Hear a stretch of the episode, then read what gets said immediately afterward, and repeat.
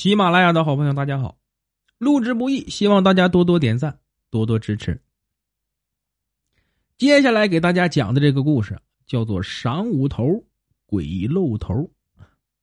我的家乡有句童谣：“晌午头鬼冒油，后晌黑鬼拉车。”也就是说呀，正中午的时候和夜里一样，阴气最盛，老毛鬼呀最容易出来转悠。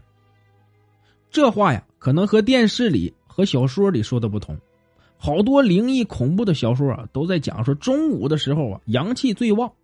其实是相同的，是大多数的时候啊，看电视小说的人呢没搞清楚。午时三刻，拉出门外问斩啊，这都是很多古装电视里常用的台词儿。其实啊，古时候死刑也不光是午时三刻执行。根据问斩的时辰不同，也分出了不同的等级。只不过呀，午时三刻最为狠毒，重犯或者十恶不赦的罪犯必须午时三刻。此时呢，阳气最重，阴气啊及时消散。被砍的人呢，魂魄还没出来啊，就被阳气打得魂飞魄散，连鬼都没得做，以示惩戒。所以，根据古人认为，午时三刻的时候，阳气最盛。午时三刻，那么到底是几点呢？其实啊，没有午时三刻这个时间。古人计时啊，是用天干地支，没有午时三刻，只有午时初三刻。那现在呀，我们叫上午十一点四十五，和午时后三刻，指的呀是现在十二点四十五。这两个时间点中间的一个小时叫正午。阴阳家认为呀，五行相生相克，阴阳此极则波消，阴盛则阳衰，阳衰则阴盛。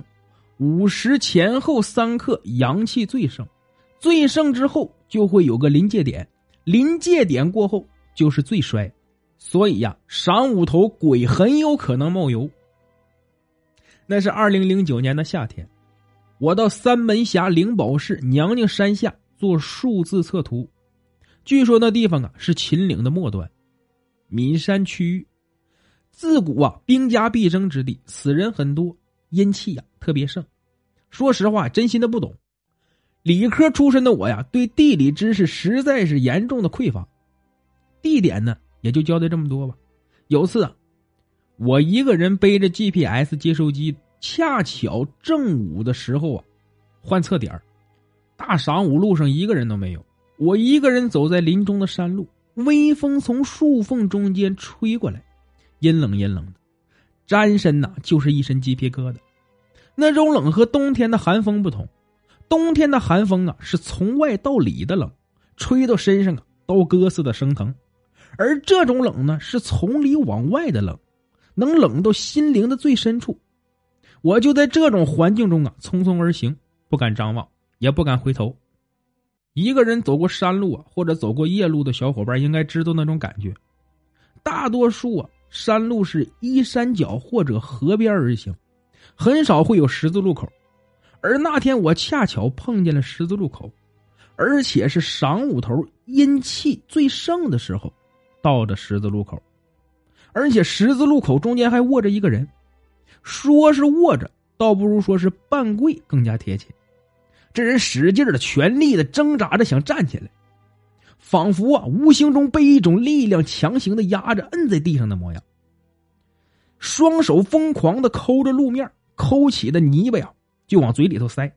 十字路口的中间呢，经常是人来车往，虽然是乡间土路，却也瓷实的跟石面一般。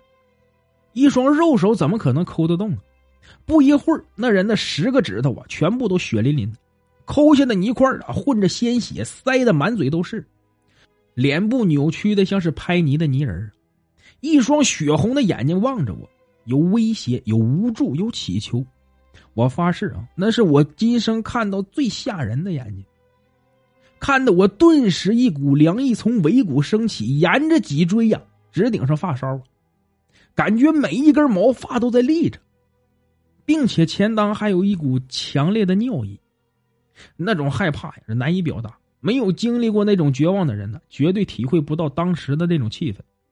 也许小伙伴们想着我会去救人，其实错了。当时我就一种想法，那就是跑，赶紧跑。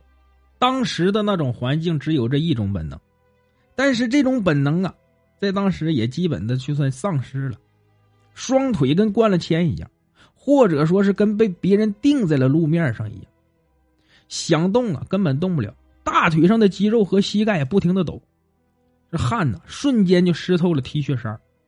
当时心里全是不甘心，脑子里全是完了完了，无意之中啊抓着我这钢卷尺砸了过去。说来也怪。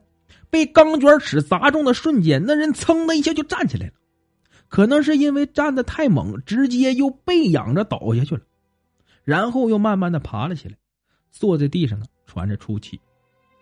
那人姓陈，五十来岁，消瘦的很，他穿的衣服啊，都能把他压倒的那种感觉。他告诉我呀，这种事啊，早已司空见惯了。用他的话说，他八字轻，啊，禀气弱。经常碰见这种不干净的东西。这次啊，他下地回来，路过十字路口的时候，被脏东西上了身。也许啊，是想拿泥土捂死他，然后抓替身，或者是什么呀，我就不知道了。毕竟啊，我只是个测量工，不是阴阳师，只知道我干测量的工具钢卷尺救了他的命。我问他为什么钢卷尺能救他，他告诉我，尺子是天下最公正的东西。一分就是一分，一寸就是一寸，不管任何人使用，都会公正的对待。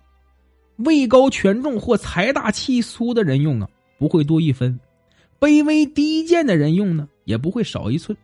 所谓邪不压正，这个钢尺能辟邪呀，也就理所当然了。